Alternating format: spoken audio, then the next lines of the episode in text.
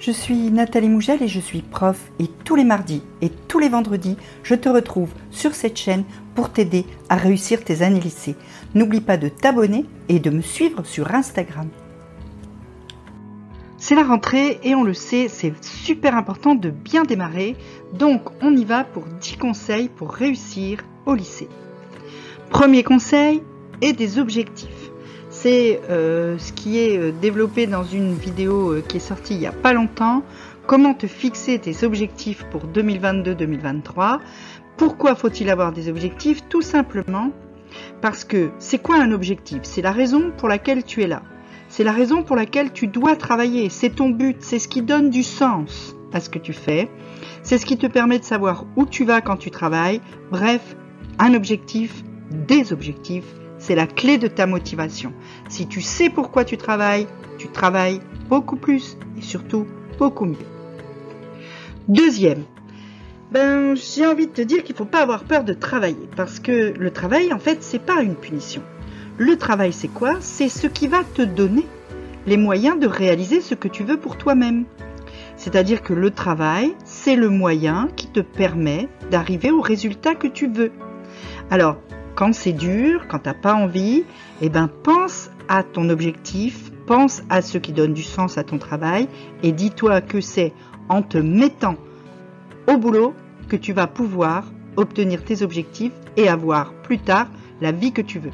C'est surtout le moyen pour toi de pas te retrouver en fin de terminale avec un dossier Parcoursup où tu vas dépendre complètement de la décision euh, de gens qui vont vouloir te prendre ou pas te prendre. C'est la meilleure façon pour toi d'avoir le choix et de pouvoir faire vraiment ce que tu veux et pas juste le truc où on a bien voulu te prendre. Troisième, sois organisé dans ton travail, gère bien ton agenda, fais un planning, pour bien répartir ton travail, être sûr d'avoir tout fait en temps et en heure. Déjà, ça va diminuer ton stress. Il n'y a rien de plus stressant que de se lever le matin avec un SMS de ton pote de classe qui te dit combien tu as trouvé à l'exo de maths? Et l'exo de maths tu l'as pas fait. Ou bien qui te dit tu as fait combien de pages pour la disserte de philo? Et la disserte de philo tu l'as pas faite. Hein. Ça c'est super stressant et c'est très très nocif à tes résultats. Donc pour que ton travail soit bien fait, approfondi en temps et en heure, la meilleure solution, c'est de t'organiser. Quatrième conseil, garde toujours du temps pour tes loisirs et tes passions. Et pour ça, il faut que tu organises ton temps. Parce que sinon, tu vas tout le temps être dans l'urgence, tu vas tout le temps être en train de courir après un truc que tu fais à la dernière minute, et du coup, tu pourras pas te donner du temps pour faire les choses qui te font plaisir, les choses que tu aimes. Alors que c'est nécessaire à ton équilibre personnel de faire ces choses que tu aimes. Si tu aimes faire du cheval, eh ben, il faut que tu puisses aller faire du cheval selon euh, les habitudes que tu as, une fois par semaine, deux fois, quatre fois, cinq fois par semaine. À ce moment-là, tu organises ton emploi du temps et tu fais en sorte que ton boulot soit fait et que tu puisses aller faire du cheval tranquille, l'esprit libre et l'esprit serein. Si ce que tu aimes c'est la photo, si c'est aller au cinéma, si c'est etc. C'est pareil. Garde du temps dans ton organisation et ça c'est pas possible si tu planifies pas ton travail. Cinquième conseil, sois actif en cours. Ça veut dire quoi être actif en cours? Ça veut dire ne pas se contenter d'être là, assis sur sa chaise, tranquille ou pépouse, en écoutant vaguement ce que dit le prof et en se disant ah merde elle a écrit un truc au tableau, je le recopie. Ça, c'est définitif, ça ne te mènera nulle part. Être actif en cours, c'est participer, poser des questions, prendre tes propres notes et pas juste ce que le prof écrit au tableau. C'est en fait être l'acteur de ton apprentissage et pas seulement le spectateur d'un cours qui est donné par quelqu'un d'autre et qui pourrait très bien être à la télé ou euh, sur, sur Internet. Parce que ça fait que tu vas vivre les choses, tu vas ressentir les choses. Et donc, aux savoirs qui te sont transmis vont s'ajouter des émotions, des émotions qui sont les tiennes.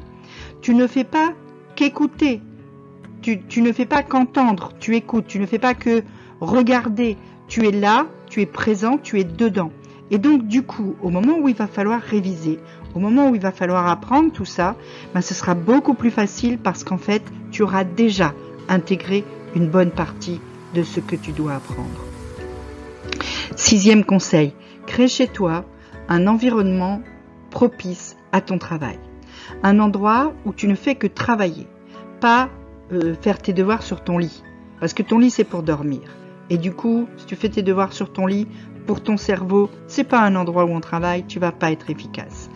Un endroit qui est rangé. Je le dis souvent, je le redis encore une fois, bordel dehors, bordel dedans.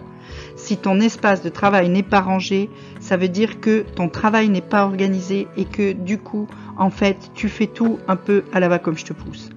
Fais attention aussi à ton environnement sonore.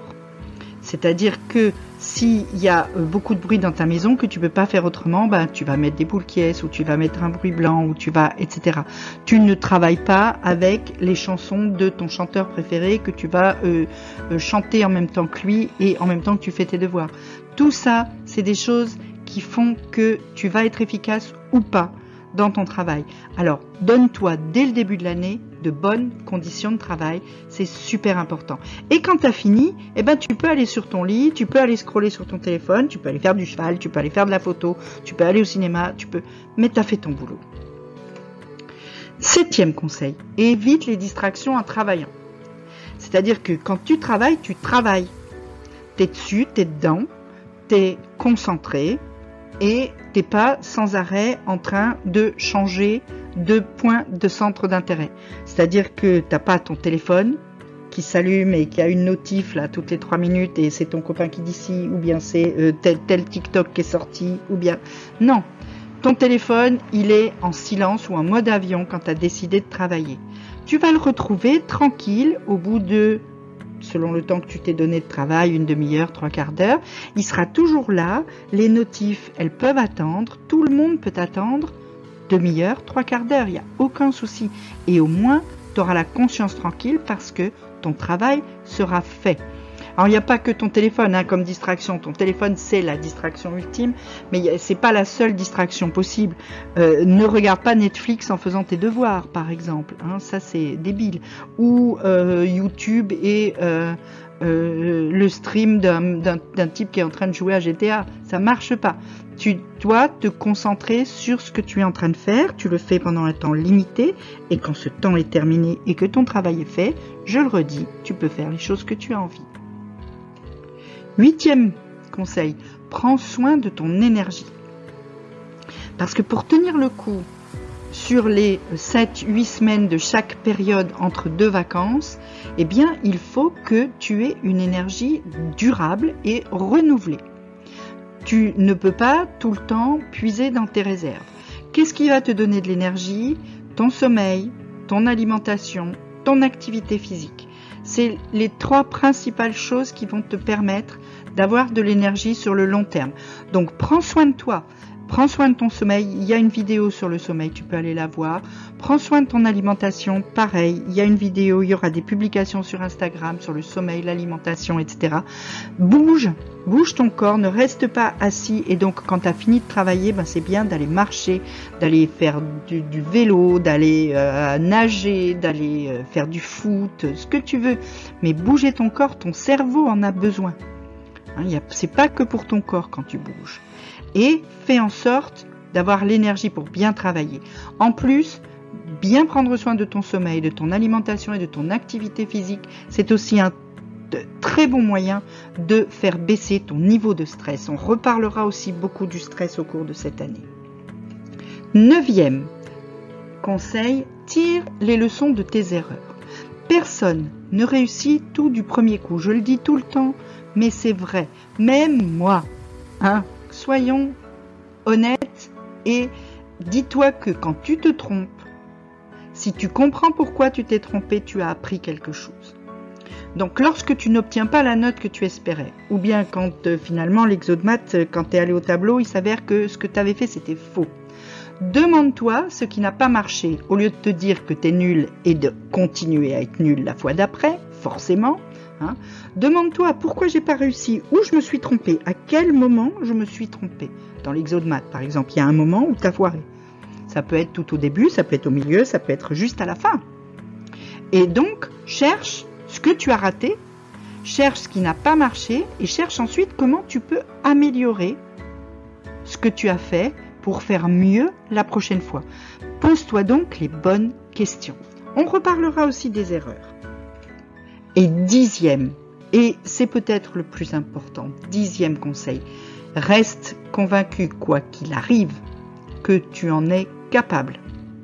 Ne te laisse pas aller aux pensées négatives. Jamais, jamais, jamais tu ne dois te dire je suis nul, j'y arriverai pas. De toute façon, j'ai toujours été nul en maths ou en anglais.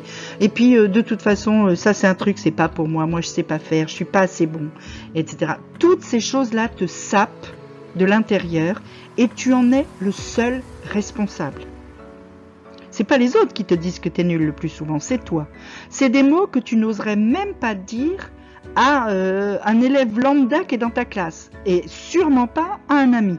Alors pourquoi tu te le dis à toi? Au contraire, sois bienveillant envers toi-même. Dis-toi bon ben là j'ai pas réussi comme je voulais, je vais chercher pourquoi et la prochaine fois je vais y arriver. Et aie confiance en toi parce que oui, tu en es capable. Et si toi tu n'y crois pas, personne n'y croira pour toi. Si tu as une question, tu peux me la poser en commentaire. De toute façon, on se retrouve très vite, mais tu peux me suivre sur Insta. Il y aura plein, plein, plein de conseils cette année sur Insta. Et en attendant, sur cette chaîne, petit pouce bleu, petit abonnement, petite cloche.